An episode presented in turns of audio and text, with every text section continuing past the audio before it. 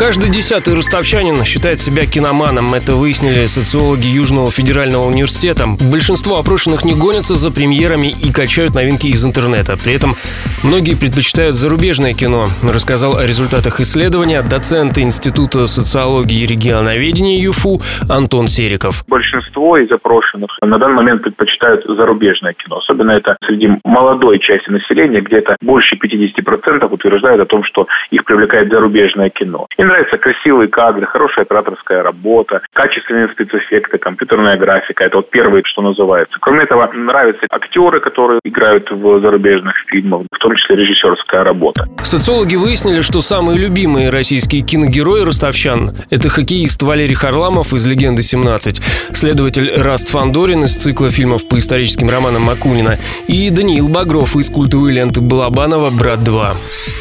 Валерий Харламов, «Легенда 17». И не надо меня спасать! И жалеть меня не надо! Да идите вы все! Эраст Фандорин, статский советник. Ничего, никто из вас не скроется от народной мести. Да я, собственно, и не скрываюсь. Мое место жительства можно узнать в любой адресной книге. Даниил Багров, брат 2. В чем сила? Разве в деньгах? Вот и брат говорит, что в деньгах. Я вот думаю, что сила в правде. Согласно исследованию, большинство ростовчан хотели бы видеть в кино больше исторических лент, экранизации классической литературы и фильмов для детей.